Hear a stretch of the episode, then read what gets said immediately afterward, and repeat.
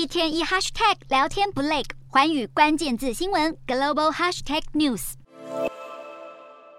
今天的寰宇大话题要带您从美元狂升、亚洲货币贬值来观察一股亚洲金融风暴正在酝酿爆发，而且破口恐怕就是日元。先来看到日本，好，有别于大部分国家透过了升息抑制通膨，现在日本央行坚持低利率政策不变，这明显是与激进升息的美国背道而驰，导致两国的汇差可以说是越拉越大。好，日元对美元已经跌破了一百四十四元。创二十四年的新低。好，除了货币政策之外，日本经济大家都知道已经停滞多年，因此整体的基本面相较于其他发达的经济体来说还要差。这可能也是导致日元持续下探的原因之一。好，如今日元贬值大约有百分之二十五了，而且呢，现在还在持续的探底，也是今年表现最差的主要货币之一。对此，我们要来看到日本内阁官房副官。防长木原诚司他就警告了，他说呢。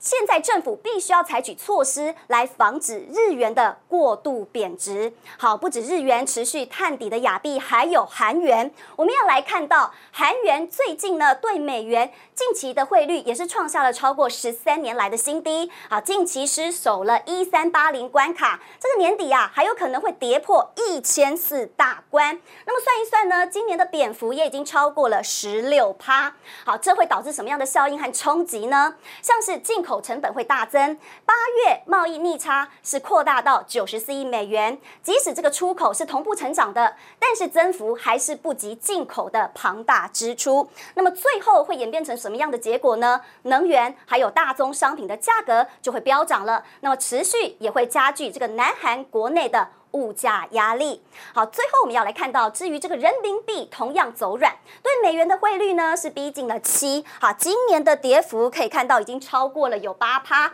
达到两年来的低点。光是八月份啊就下跌了百分之二点七。尤其现在大家知道内外双重打击，美中关系相当的紧张，美国一系列的制裁重创了中国经济成长，又因为清零的政策，还有乌俄战争等因素，都使得人民币的表现疲软。好，不止如此啊，中国的股票还有债券也都遭到了外资的减持或抛售。那么最后也要来看到我们台湾了，在美元强势、外资撤离台股的情况之下，台币汇率是直直落，已经是二零一九年十月以来的新低。那么今年来，台币对美元贬值三块钱了，这贬值的幅度超过有十趴。美元兑台币已经逼近三十一元关卡，那么手中有美元的人很开心。但是由于台湾的经济动能来自于进出口累积的贸易顺差，还有高达九成以上的能源以及七成的粮食，我们都必须依赖进口，